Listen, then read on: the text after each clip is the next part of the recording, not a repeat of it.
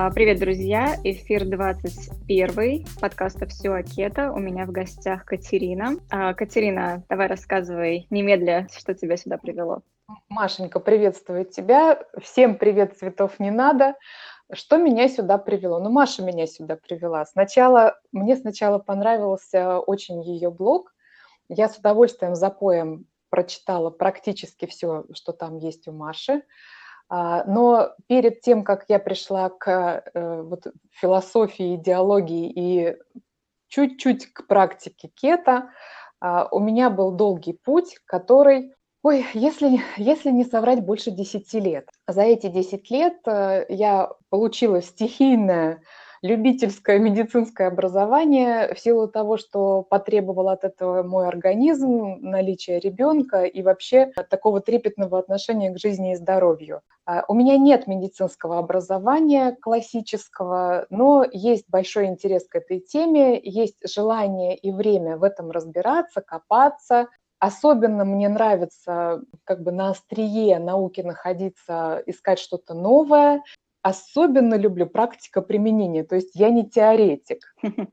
И поэтому у меня накопился, накопился большой опыт, а, много шишек, э, собрала много граблей, грабель, по граблям.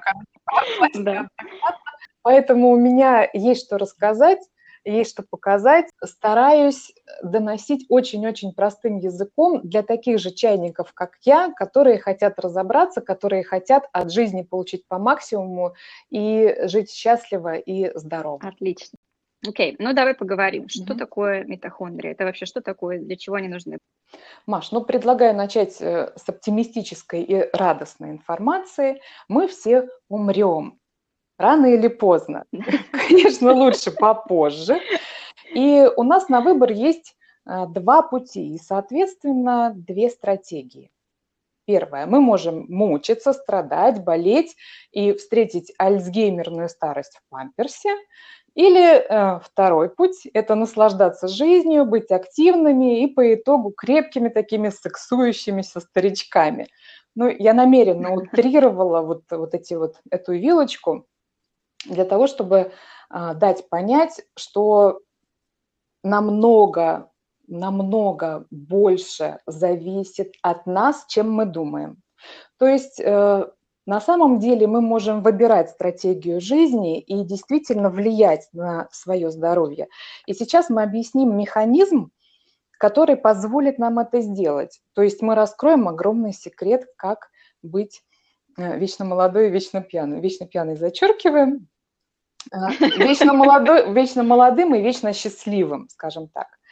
И, как ни странно, все начинается с клетки. С клетки. И вот представьте mm-hmm. себе красочный момент зачатия когда мужская клетка соединяется с клеткой женской, образуется вот эта вот новая жизнь. И что очень интересно, митохондрии, органеллы, мы получаем... Часть клеток, да. Да, часть клеток. Мы получаем только от мамы. То есть папа нам митохондрии свои не передает, а вот передает мама. И если мама нам передала так себе вяленькие сморщенные митохондрии, то мы, соответственно, качество жизни получим не очень. Ну, есть еще один вариант, когда это генетическая какая-то проблема с митохондриями. Мы пока об этом не говорим, но вот да. представим себе, что мама в момент зачатия была э, не совсем в форме, и вот она передала вам вот это вот, значит, ну, не, не то чтобы хотелось, скажем так. Э, вот, кстати, многие, mm-hmm. многие мамы э, используют такую вот, знаешь, слово, э, такую форму общения с ребенком, когда она говорит, что вот все хорошее у меня, э, у тебя от меня, все плохое от папы. Да. На самом деле все наоборот. Мамка подсуропила, вот мамка виновата. Но сейчас не об этом. Да. Каждый раз просыпаясь, вы достаточно сильно отличаетесь от себя вчерашнего, но, естественно, не снаружи, а внутри меньше чем за сутки тысячи клеток нашего тела погибают для того, чтобы их место заняли тысячи новых. Жизнь и смерть клетки в нашем организме, она строго регламентируется. Известно, как должна клетка поделиться, то есть когда должна появиться новая, и известно, когда она должна умереть. Представьте себе, что раз в 10 лет вы получаете новый скелет.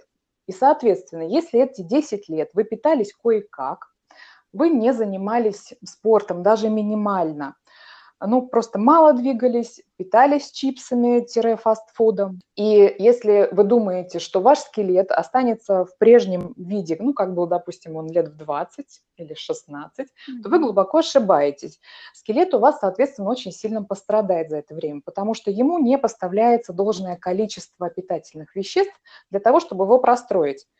Каждые 2-3 недели у вас новые легкие. Ставили себе 2, за 2-3 недели обновляются легкие. За 10 дней у нас полностью обновляются все рецепторы клетки языка.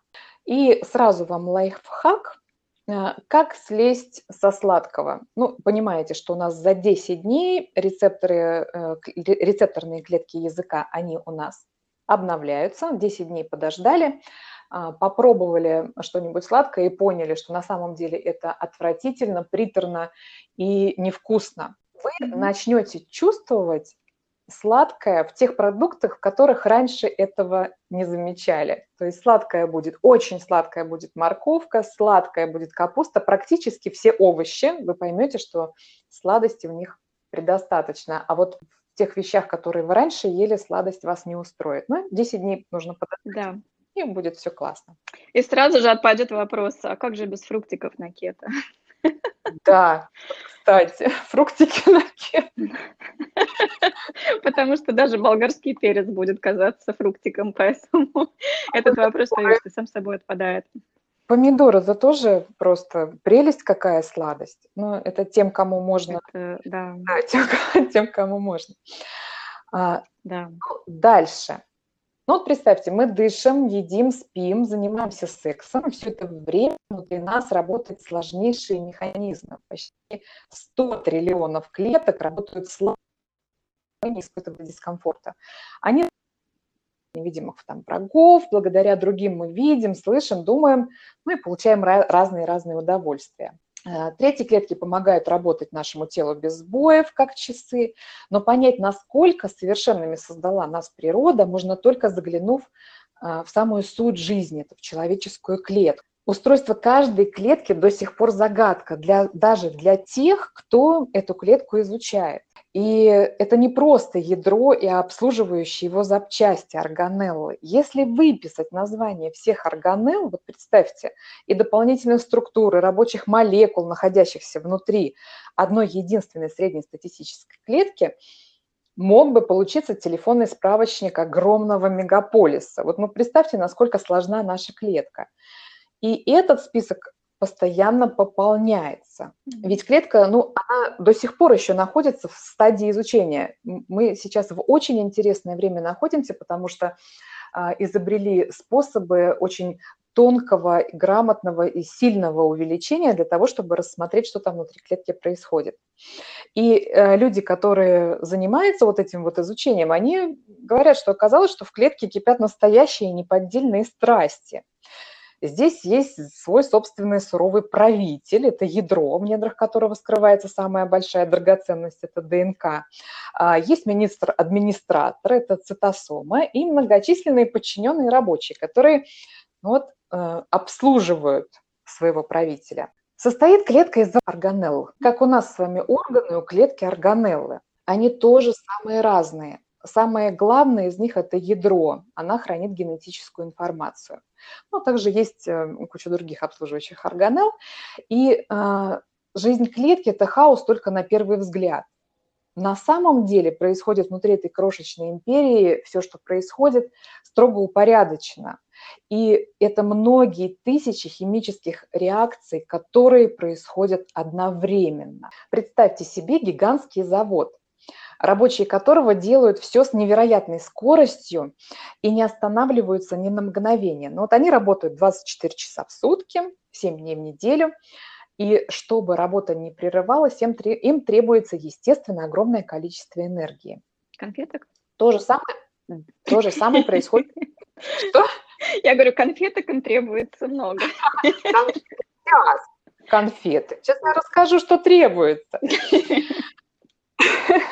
Ну, в общем, не могут они обойтись без электростанции, вот эти рабочие, которые работают бесконечно, не присесть, не передохнуть, не перекурить, не покушать.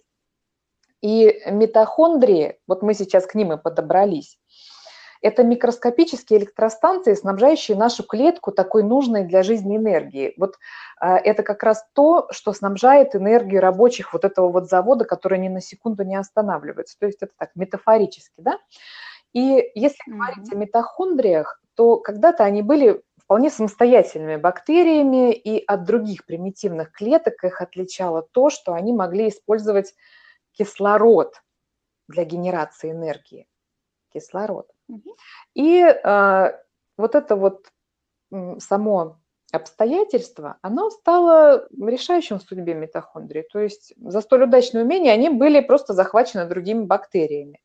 А, и так в процессе эволюции появилась сложная, сейчас будет такое научное слово, эукариотическая клетка. Ну, вот, в общем, из этих эукариотов состоит наше тело. Им нужно было, чтобы они а, росли. То есть они были простыми организмами, бактериями, они хотели расти. Да, а нам нужно было от них именно вот эта энергия, поэтому мы заключили такой союз. Да. От этого немножко не по себе. Ты знаешь, я на что наткнулась в интернете вот недавно, в Ютубе. То, что оказывается, э, есть целая группа людей, есть группа людей, которые считают, что планета это плоская, наша Земля, а есть группа людей, которые считают, что митохондрии это а, пришельцы, которые внедрились в нас и контролируют нашу ДНК. Ну, то есть э, разгон для сумасшествия просто невероятный. Но факт то, что действительно э, митохондрия, она Э, имеет свою ДНК. Не такое, как в нашей клетке. А, имеет... Там -там -там. Да, то есть она действительно вот то, что в клетку а, либо сама внедрилась, либо наша клетка ее поглотила, но то, что у нее мембрана, и вот эта двойная мембрана э, говорит в пользу того, что, что действительно как бы наша вот клетка большая поглотила ее, то есть не это внедрилось, а именно вот большая ее поглотила. И, соответственно, получилось то, что получилось, получилось, вот, получились вот эти вот э, эукариоты. И, соответственно, э, митохондрия получила питание и защиту, а наша клетка получила требуемую энергию. И эта энергия идет на самые важные события в клетке. Это само деление клетки, удвоение ДНК, там образовывается новое ядро, и все движение в клетке, вообще вся жизнь клетки, она э, зиждется вот именно вот на этих вот маленьких фасолинках, на этих ДНК. Теперь переходим к тому вообще, что происходит. Для выработки энергии митохондрии используют кислород, которым мы дышим. На поверхности э, мембраны каждой вот этой микроэлектростанции находятся миниатюрные белковые насосы. Они пропускают питательные вещества, которые окисляются внутри митохондрии, буквально сжигаются в кислороде. То есть при этом выделяется огромное количество энергии, и она используется для образования АТФ. Ну, не будем расшифровывать, аденозин-трифосфорное, вот это вот все. Да, но я хотела бы добавить, что, опять же, вот сразу же можно сказать, что отсутствие спорта в вашей жизни напрямую влияет на здоровье, функции ваших митохондрий и их КПД, то есть то, что они вам дают в качестве энергии. Ну, в общем, вот эта вот АТФ, это молекула, она передает энергию в те части клетки, где она необходима. То есть это вот еще такой как транспортный белок, несущий на себе вот эту вот энергию. Вы поймите, что на самом деле легкие в вашем организме существуют исключительно для митохондрий. Ну вот вы теперь понимаете а, размах события, да? И а, то, что происходит в митохондрии, это нужно осознать а, простым очень экспериментом, можно осознать. Но если смешать одну долю кислорода и две доли водорода и пустить искру, то произойдет мощнейший взрыв – вот это так называемая гремучая смесь, об этом все знают, ну, кто учился в школе, химию проходил. Вот. Ну, точно так же происходит в митохондриях, но только эта а, реакция идет под сложным очень контролем. Естественно, мы не взрываемся, ничего не происходит, но вы представьте, насколько сильный вот этот взрыв а, энергии вот в этих вот в маленьких митохондриях. И когда вы выходите на улицу, минус 40, ну, Маша не знает, что такое... Маша, ты знаешь, что такое минус 40? Ну, конечно, я знаю, я еще помню. Еще память не атрофировалась. Да, но это было в далеком прошлом. Так вот, в России некоторые выходят в минус 40. Они вдыхают воздух минус 40, и буквально проходит сколько? Несколько секунд, и они выдыхают 36,6. Вы представляете вот эту температурную шкалу? Насколько мы должны нагреть этот воздух за эти секунды? Это делают митохондрии. Это буквально эквивалент ядерного взрыва. То есть в нашем организме действительно происходят процессы уникальные, мы их не осознаем. И вот эта вот энергия, она требуется каждой, каждой клеточке нашего тела. Мы постоянно поддерживаем свою температуру. А когда мы болеем, мы еще и нагреваемся, ого-го как. И все это митохондрии. То, что мы сейчас разговариваем, дышим, можем двигаться, это митохондрии. Ну и, соответственно, большая часть кислорода, который мы получаем, она вот идет туда. И представьте, что только за одни сутки митохондрии успевают произвести около 40 килограммов АТФ. То есть вы понимаете, что а, в наш организм это совершенно удивительный такой вот сложный и при этом еще до сих пор непознанный.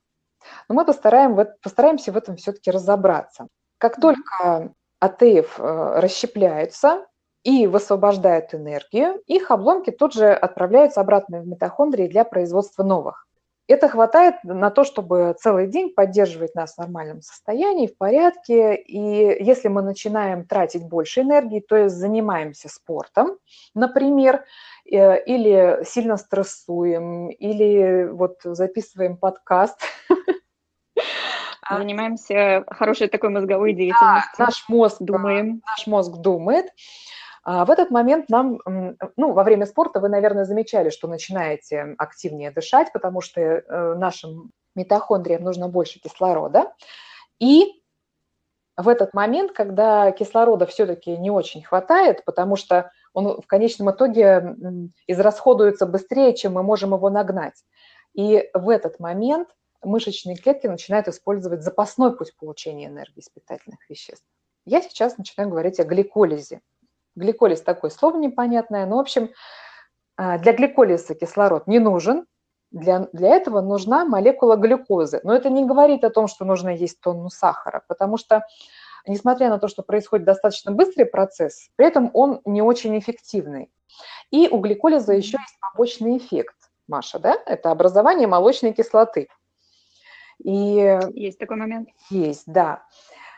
И вот как раз то, что мышцы болят после тренировки, это образование той самой молочной кислоты, а не свидетельство того, что вы хорошо потренировались, и вы как бы их вот травмировали, эти мышцы, они у вас начали расти. То есть есть такое небольшое заблуждение о том, что а, потренировались, болят мышцы, значит, я хорошо потренировалась. Нет. А, потренировались, болят мышцы, вы использовали глюкозу, то есть самый наименее эффективный способ добычи АТФ, и у вас просто молочная кислота, которая дает вам болевые ощущения. И все.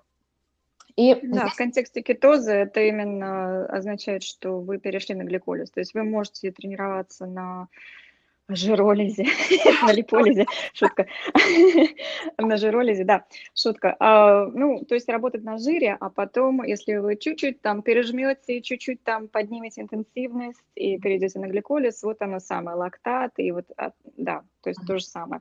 Вот, то есть поэтому можно определить э, вашу верхнюю грань, так сказать, если вы в кетозе и планируете работать на жире всю тренировку, вот так можно определить. Если у вас уже начинает болеть, то да, вы уже перешли эту грань.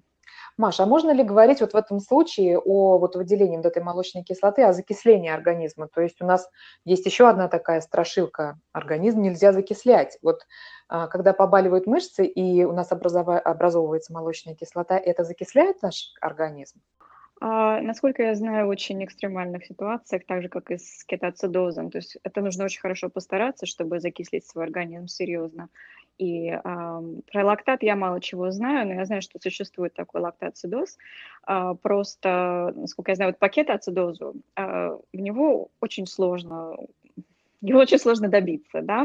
То есть наш организм обладает мощными вот этими обратными связями, мощными буферными системами, которые способны в нормальном организме компенсировать э, временное повышение и лактаты, и кетонов угу. на постоянной основе, в принципе. А, суть в том, что больше, на одну молекулу приходится больше молекул АТФ, и а, при этом происходит а, меньшее выделение свободных радикалов. То есть если при гликолизе там много всяких остатков этого процесса в митохондрии плавает, так сказать, простым языком, то а, при расщеплении жира этот процесс гораздо более чистый.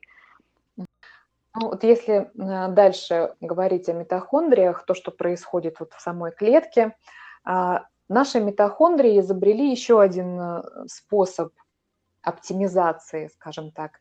И поймите, что в разных клетках нашего тела находится от 50 до 1000 митохондрий, и э, они объединяются в такую единую энергетическую сеть. Друзья, позвольте на пару секунд прервать наш эфир и рассказать вам о кето-школе. Кето-школа – это обучающий проект, в котором вы получите систему знаний по кето-диете. Курс «Кето-школа ПРО» с поддержкой доктора-эндокринолога Диляры Лебедевой позволит вам грамотно пройти адаптацию, поможет избежать частых ошибок и даст вам вектор к действию, какие анализы сдавать, как их интерпретировать, прием каких добавок стоит обсудить со своим врачом и так далее – мы каждый день отвечаем на ваши вопросы в закрытой группе в Инстаграм. Пару раз в неделю у нас видеоэфиры. Мы дадим вам списки продуктов, примерное меню на три дня и вкусные кето-рецепты. Многие участники в своих отзывах отмечают то, что в кето-школе информация подается простым, доступным языком. В интернете огромное количество разнообразной информации про кето-диету, и наш проект был задуман для того, чтобы помочь вам разобраться в нюансах и сделать это питание доступным и несложным. Но самое главное – это то, что приступить к обучению вы можете сразу же после оплаты. Доступ к материалам курса сохраняется на целых три месяца, а поддержка в группе вообще не ограничена. То есть вы можете перейти на кето-диету в удобном для вас темпе, и мы будем поддерживать вас в любой момент. Темы кето-школы разнообразные – и спорт, и гормоны, и вегетарианская кето. Мы ждем вас. Подробно о кето-школе можно узнать на сайте ketopower.ru. И одновременно работает вот как лампочки на гирлянде. Если вот есть один момент. Если хотя бы одна перегорит, тут же отключаются все остальные. С одной стороны, сеть служит для повышения эффективности работы, да, а, они просто сливаются в единую сеть и тем самым работу свою делают лучше, но, однако, с другой стороны, такая сеть более подвержена окислительным стрессам и повреждениям. И тут случается вот такая вот нехорошая история – когда одна из митохондрий повреждается, в живой клетке включается механизм защиты, и сломанные митохондрии получают сигнал к самоликвидации. И их остатки съедаются соседними клетками, ну, соседями по клетке, то есть их подъедают. И митохондрий много, понимаете, поэтому от, от 50 до 1000. И поэтому съедается только определенное количество самых дефективных. И на самом деле опасно, если их не съесть они становятся продуцентами, производителями да, активной формы кислорода, которая повреждает другие структуры клетки, то есть и митохондрии сами также повреждаются, и происходит кас каскад, лавина нарастает, и вся клетка так или иначе становится нежильцом. Всего одну митохондрию повредить, и все остальные митохондрии за ней ну, тоже становится не, не айс. И вот те вот самые мусорщики нашей клетки, которые помечают а, митохондрии, э, которые подлежат уничтожению, то есть они их таким специальным белком-маркером помечают и запускают в них этот процесс. Они могут пропустить митохондрию, которая тоже, ну, которая повредилась сильнее всего потому что им нужно слишком много митохондрий проверить. То есть они не успевают, и остается вот это вот, и оно начинает развиваться, делиться. То есть наша митохондрия, она размножается делением. И вот эта вот плохая митохондрия, которая осталась в нашей клетке не уничтоженная, она продолжает жить как митохондрия, достойная жизни. Да? Она начинает производить своих деток. А, ну, стоит ли говорить об апоптозе, то есть как бы о полной гибели клетки, если все митохондрии в ней погибают, естественно, клетка не жилец, и а, в ДНК клетки запускается программа апоптоза, самоликвидации. А, апоптоз э, – это замечательное явление, то есть это хорошо для нашего организма. Ну, в конце 20 века открыли, в 2002 году за апоптоз, за открытие апоптоза дали Нобелевскую премию. И, как выяснилось, как правило, наши клетки умирают не потому, что они больше не могут жить дальше – а потому что они запускают внутри себя специальную генетическую программу самоуничтожения. Это очень изящный, красивый механизм, и клетка как бы разбирается на составные части и дальше погибает, то есть нарезает свою ДНК на кусочки, а все, что остается, поглощается другими клетками, чтобы добро не пропадало. А да. Почему я об этом начала говорить? Потому что мы сейчас подходим с вами к очень интересной, глубокой и а, такой революционной теме потихонечку ни одна клетка не может жить вечно, если только программа самоуничтожения в ней не сработала. И клетка, которая приняла решение не умирать, становится раковой клеткой. Это клетки нашего собственного организма, которые решили, что они могут жить самостоятельно, они могут уже от организма не зависеть. То есть если представить себе весь наш организм, то есть человека в качестве отдельного государства, то для его постоянного функционирования нам нужно, чтобы клетки постоянно рождались, но часть клеток для этого постоянно должна еще и умирать. А раковые клетки – это клетки, которые уже ничего не хотят делать для организма. То есть в целом они хотят сами хорошо жить, хорошо питаться, бесконтрольно делиться, размножаться, при этом беспокоиться только о собственном бессмертии. И... Ужасный эгоизм. Да, и все это начинается, вот этот процесс начинается с митохондрий вот с тех самых митохондрий, которые, первое, остались жить неполноценными, то есть их вовремя не убрали. А неполноценными они становятся с гибелью всего одной митохондрии. То есть, ну, представляете, а, на самом деле вот этот вот механизм в клетке, он достаточно хрупкий, и повредить его можно легко и просто. И вот сейчас мы в этом разберемся. То есть а, что приводит вот к этим фатальным последствиям. Ну, я беру рак как самую крайнюю, потому что кроме рака у нас еще существуют различные заболевания, которые тоже как следствие вот этой вот митохондриальной дисфункции. То есть мы сейчас подобрались с вами вот к этой самой ужасной вещи, с которой мы будем с вами бороться, и, кстати, с ней бороться можно. Это хорошая новость. Ну и вот как раз а, сейчас к новой теории подбираемся. Она разрабатывается, она такая молодая, и заключается она в следующем. Онкология и большинство хронических заболеваний возникает в результате нарушения вот этого вот метаболического процесса в митохондриях. Обычно это происходит, внимание, в результате резистентности, то есть невосприимчивости инсулиновых и лептиновых рецепторов при потреблении высокой доли чистых углеводов. Понимаете, то есть а, оказывается, то, что мы едим, напрямую влияет на состояние наших клеток и в первую очередь митохондрий. Когда мы так говорим, оказывается, то, что мы едим, напрямую влияет на наше здоровье. Для меня это как бы ну, нонсенс, да, то есть это и ежу должно быть понятно, но мы так отказываемся в это верить, мы годами губим себя вот конфетами, пончиками, чипсами и так далее, да, как будто вот наш организм это какое-то вот отдельное от нас существо. Вот для меня просто, извини, но вот я когда слышу эту фразу, у меня прямо вот, ну вот, я не, я не верю, я не понимаю, что люди не могут это осознать. Не все, конечно, но есть такие люди. Они могут в себя класть все что угодно и не, не видят прямой связи. Дело в том, что э, нет мгновенной реакции. Э, если бы, допустим, э, мы там съели пончик, и у нас рука отвалилась, это было бы сразу ясно понятно, что ну нафига вот так вот с собой э, с тобой делать.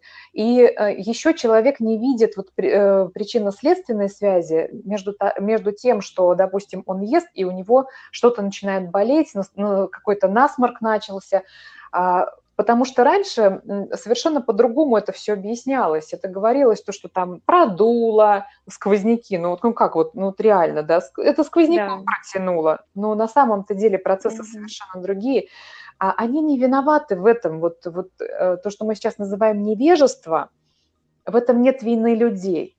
Это раньше совершенно по-другому воспринималось и рассматривалось тело и заболевания. Вообще как бы у нас в конвенциональной медицине существует четкое разграничение. Каждый специалист занимается своим органом. При этом ну, сложно, допустим, идти к кардиологу и говорить с ним, а знаете, у меня вот еще и почки, он говорит, знаете, идите вот в другое место с почками своими разбирайтесь. Причем он назначает препараты, которые будут бить по почкам, а потом с почки, почки вы уже лечить будете у другого специалиста. И э, вот системность, э, то есть э, отношение к своему здоровью через здоровье клетки – это на сегодняшний момент достаточно новая теория. И воспринять ее сложно, особенно старшему поколению. То есть они эм, как бы говорили, да я всю жизнь ел, ел, ел, и ничего. А вот в старости как бы что-то случилось, это, наверное, просто ну, поломалось чего-то. А то, что он наел, да. то, что у него поломалось, mm-hmm. он этой связи не видит. Но просто нужно, вот культ просвет, понимаешь, нужно говорить об этом постоянно. Постоянно, постоянно. Абсолютно верно, да, я согласна. И я ни в коем случае никого не хочу обвинить, но просто вот я, я считаю, что это очень здорово, что мы начинаем об этом говорить именно и объяснять на уровне клетки, что происходит с нами на уровне клетки и как наш образ жизни влияет на наше здоровье. Если как бы говорить о, о теории раковой, которая была раньше, то есть она принята, научная догма рака, это, ну, это генетическое заболевание, считают, и которое возникает в результате хромосомного нарушения в ядре клетки. Я не исключаю, и даже, может быть, да. То есть действительно существует а, генетическая предрасположенность, если говорить о раке. И существует генетическая предрасположенность э, к каким-то заболеваниям. Но существует пусковой механизм, и он, опять же, митохондрия. Понимаете? А, я думаю, что у, нас с тобой еще будут эфиры, мы будем говорить об эпигенетике. И вот как, как раз там очень интересная будет информация, каким образом не пробудить дракона. То есть драконы в нас всех есть. У нас у всех есть а, в той или иной э, степени нюансы в наших ДНК, а, в наших генах. И ну, чтобы жить более-менее сносно, нужно знать, где чего лежит и как это не расшевелить. Так вот, вернемся опять к митохондриям. Новые данные утверждают, что митохондрия является первопричиной появления нарушений в биологической системе и повышения риска возникновения рака и хронических заболеваний. Когда большая часть митохондрий начинает неправильно функционировать, организм просто не может оставаться здоровым. Вот что нужно понять. Если причина кроется в метаболической дисфункции, значит и возможно ее устранить. Понимаете, вот э, тот домоклов меч э, рака, который вот даже существует такая болезнь, ракобоязнь, я не помню, как она точно называется, психиатры ее лечат, но у очень многих людей существует боязнь заболеть раком и умереть. Оказывается... Онкофобия? Онкофобия, да. Ну, да, да, давай, онкофобия ее назовем. Ну да, нет, действительно, потому что, ну, традиционно так же как диабет второго типа, да, практически это э, заболевание, которое нельзя практически избежать, то есть оно может случиться с каждым, и если оно случается, то все, да, то есть а, вот а, нет, знаешь, а, как вот в случае диабета нам говорят, у вас диабет, значит все, до конца жизни, то есть надежда любая умирает, все, да, и не дай бог, если у вас там какой-то ген раковый, все, ты чувствуешь себя каким-то, я не знаю, смертником, да, а если вот подойти к этому со стороны вот именно митохондриальной дисфункции, mm-hmm. то шанс-то есть, Конечно. если вот именно грамотно их возродить. И шансы колоссальные на самом деле. И есть исследования, которые показывают о том, что ну, рак можно обратить вспять даже на четвертой терминальной стадии.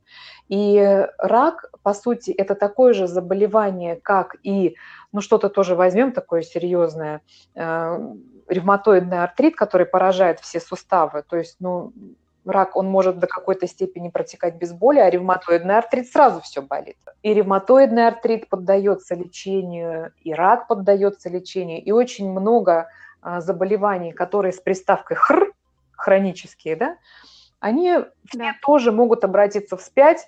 А, я думаю, что мы сейчас вот как раз стоим на заре вот этой вот а, новой медицины, митохондриальной медицины, которая начнет лечить заболевания с клетки. Но мы все начинаемся с клетки, мы все состоим из клеток. И болеют в первую очередь клетки. Это не орган болеет, это болеют клетки этого органа. А в клетке проблема с митохондриями. То есть если мы решаем вот этот вот а, корешочек, проблему в корешке, то тогда и ствол будет в порядке, и ветки, и листья. А вот эта вот конвенциональная медицина, традиционная, которая доказательная еще называется, она занимается только верхушкой дерева, к сожалению. То есть а, она занимается устранением раздражающих человека моментов, такие как боль, а, невозможность вести нормальный образ жизни, а, ну, в основном боль. То есть наш организм разговаривает с нами через боль, то есть он показывает, где что у нас не так. И вот э, да. задача конвенциональной медицины устранить вот эти вот дискомфортные состояния. Там устранить изжогу, давайте зальем все антоцидами, тем самым понизив еще сильнее э, кислотность. Кстати, про кислотность, про желудок и вообще про желудочно-кишечный тракт тоже можно сделать очень интересный эфир и рассказать вот это вот все. Там просто, просто кладезь информации. А, да. Так вот, на чем мы остановились? На том, что совершенно другой подход. То есть митохондриальная медицина – это самое нужное, что сейчас ну, как бы необходимо понять каждому. И это шанс на длительную, счастливую, здоровую, активную жизнь. То есть если мы будем обращать внимание на клетку, на нашу митохондрию, правильно ее питать, защищать, вот мы потом еще поговорим с вами о том, каким образом, что именно а, мы делаем и повреждаем наши митохондрии ну, проще говоря, вот каждодневные пищевые предпочтения наши оказывают большое влияние на состояние митохондрий. И если вы будете есть продукты полезные для митохондрий, содержащихся, вот, содержащих свой генетический материал, и не повреждая это, этот генетический материал, то, соответственно, митохондрии наши будут оставаться в целости и сохранности. Нужно еще понять, что очень много проблем мы можем этим решить. Не только рак, не только какие-то системные заболевания, которые там аутоиммунные, но даже там простая простуда, простые сопли, простые почесушки и так далее. То есть держать свой организм в состоянии просто огурца такого крепкого. И... Да ты знаешь, просто просыпаться утром, реально, вот элементарно, просыпаться утром с большим количеством энергии и иметь эту энергию в течение всего дня, делать любимые дела, да, играть с детьми, Конечно. вот это все, это банально, но это так, это все оттуда. Ну, кроме еды, еще нужно понимать, что мы живем, у нас еще и, и, а, кислород, которым мы дышим, и среда, которая нас окружает. И кроме воздействия пищи, богатой углеводами, причиной митохондриальной дисфункции могут быть токсины окружающей среды. То есть некоторые Абсолютно, вещества да. повреждают митохондрии, а также снижает их активность прямо или косвенно, загружая тело там свободными радикалами, там оксидантами, да. И в первую очередь, да. ребята, вот прям просто внимание это химикальная нагрузка фармпрепаратами, лекарств. Понимаете? То есть, оказывается, э, мы думаем, что вот мы выпили таблеточку, она нас полечила, и прям все зашибись прекрасно. На самом деле э, эта таблетка заглушила симптомы, повредила наши митохондрии и приблизила нас к Альцгеймеру. То есть я, конечно, утрирую, не каждый аспирин вас э, сделает бездвижным стариком, не понимающим, где он находится. Но, тем не менее, нужно очень четко отслеживать, какие лекарства вы пьете. Внимательно читайте инструкции, особенно побочные действия.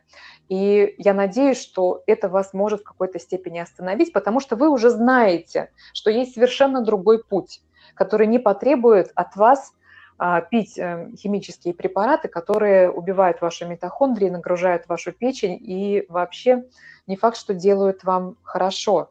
И я не буду сейчас пере, перечислять, какие именно препараты, потому что их слишком много. Вот. Кроме того, это вирусы. Вирусы краснухи, да. цитомегаловирус. Цитомегаловирус у нас у 90% населения. Если не верите, можете сходить сделать анализ на ЦМВ и понять, что цитомегаловирус а, в а, стадии носительства также очень сильно влияет на работу митохондрий. И тут нужно отметить еще один момент, что а, цитомегаловирус и как раз вот этот вот вирус краснухи напрямую связывают с аутизмом. И, ну, вы знаете, что это достаточно серьезное заболевание. И опять хорошая новость. Вот опять аутизм тоже поддается лечению. И опять же, это а, лечение, направленное на воздействие на митохондрии. Кроме того... Да, еще Эпштейн-Бар, да? Да, еще да, вирус да, Эпштейн-Бар. вирус. Эпштейна-Бара.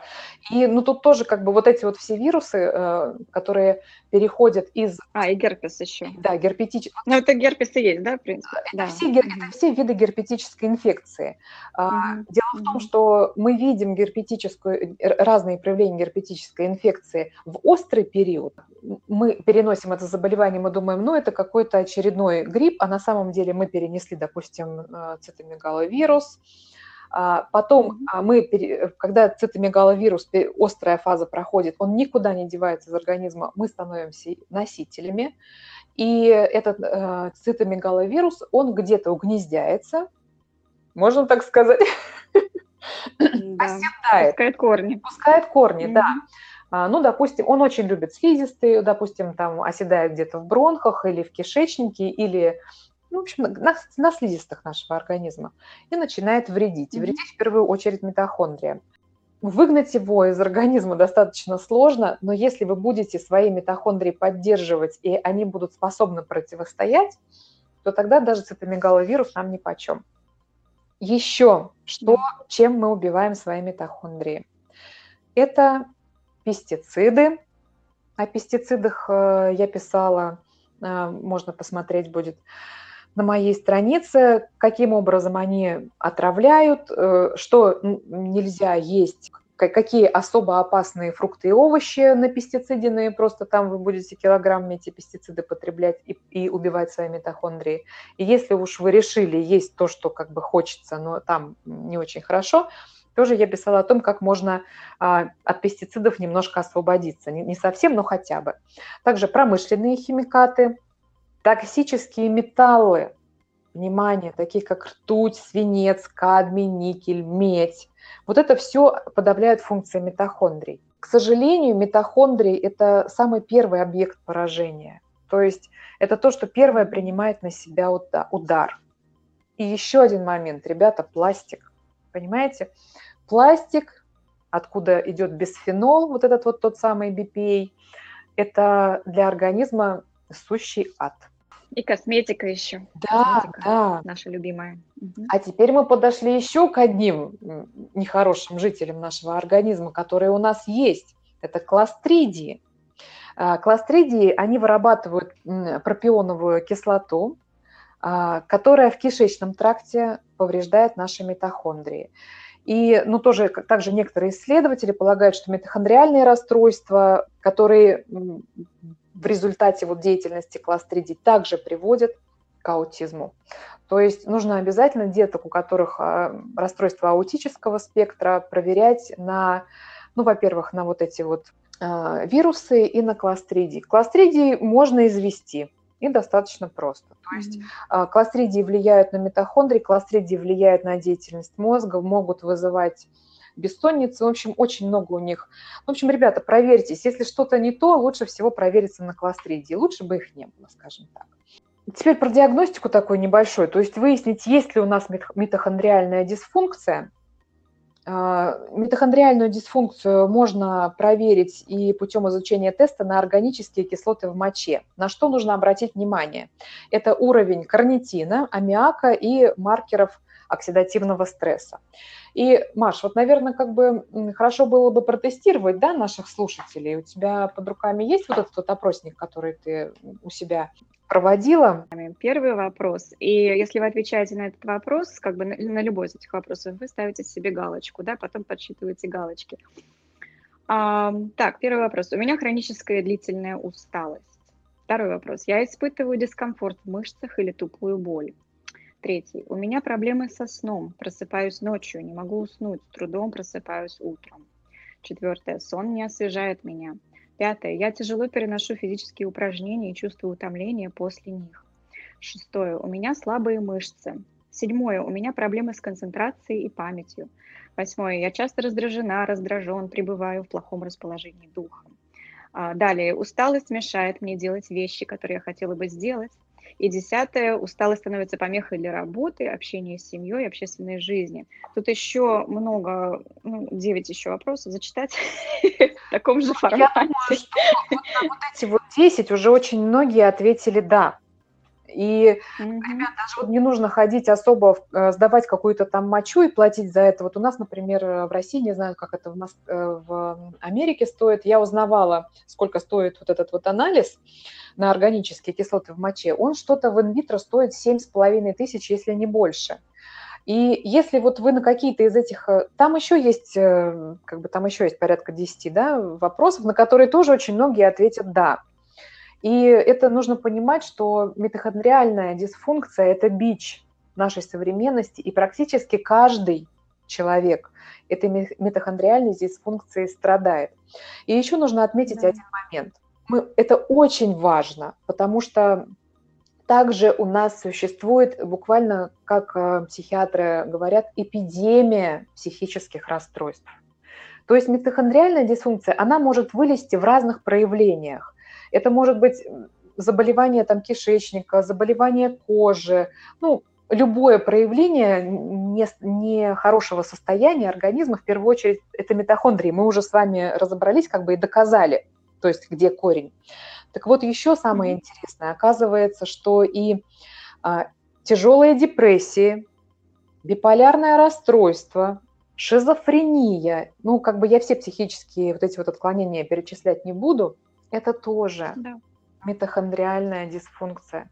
И если наладить работу митохондрий, если правильно питаться, если убрать углеводы по максимуму, просто по максимуму, дальше как бы вот читать Машу Акета, просто, ребята, хотите жизнь, жить хорошо, почитайте Машу, у нее столько много информации, а, ну, подожди, надо сначала сказать, что э, еще еще на здоровье митохондрий влияют полиненасыщенные жирные кислоты, да. то, что мы называем семечковыми маслами. Дело в том, что мембрана любой клетки, в принципе, на митохондрии тоже, как органелла, строится из а, вот этих вот жирных кислот, любых, которые мы потребляем. То есть то, что, тот жир, который мы едим, он и встраивается в мембрану клеток. И вот этот провоспалительный жир, омега-6, семечковые масла, переработанные на фабрике, они именно обладают вот этим провоспалительным свойством, и они разрушают мембрану митохондрий в том числе. И вот это тоже важно сказать. Поэтому я, в том числе на своем блоге, постоянно говорю о том, чтобы убрать. И на кето мы действительно убираем все вот эти источники, раздражители, самое главное, сахар, естественно, в том числе семечковые масла. Ну и, соответственно, если есть уже лишний вес, если есть уже жир, жир ведет себя как отдельный орган, и очень эгоистичный орган, и он вырабатывает цитокины, которые тоже очень плохо влияют на наши митохондрии. И вот лучше всего э, такую стратегию взять для себя, которая позволит вам этот ненавистный жир расщепить и использовать э, для питания митохондрий. Э, у нас в планах рассказать, каким образом выйти из состояния пике, из состояния митохондриальной дисфункции. Мы это оставим на следующий наш эфир, он будет гораздо более оптимистичный и радостный. То есть мы вам просто да. Э, расскажем план действий, то есть каким образом можно вывести себя из состояния постоянно болеющего, из состояния нестояния, состояния болеющего человека. То есть вы теперь да. поняли, что любая болячка, она э, подвластна, и можно ее не только контролировать и корректировать, но и избавиться в конечном итоге. То есть вот такую мысль... Да, на превентейдже, подожди, на превентейдже Андрей Гостро говорил, состояние унылой какашечки. Ну, унылой какашечки, да, из унылой какашечки сначала превратиться в какашечку бодрую, а потом преобразоваться в то, во что вы хотите. То есть, конечно, не, нельзя ожидать мгновенного эффекта. То есть это процесс длительный. На, наедали мы с вами болезни долго. К сожалению, и избавляться от этого нам тоже придется не сразу, не мгновенно, а приложив усилия и дав своему организму время. И вот на такой вот как бы ноте, то, что оптимизма полные штаны, мы все можем, мы все смогем, мы все сделаем, мы все построим с вами. И о том, как это мы сделаем, мы поговорим в следующий раз. Спасибо, Катя, и до встречи в эфире.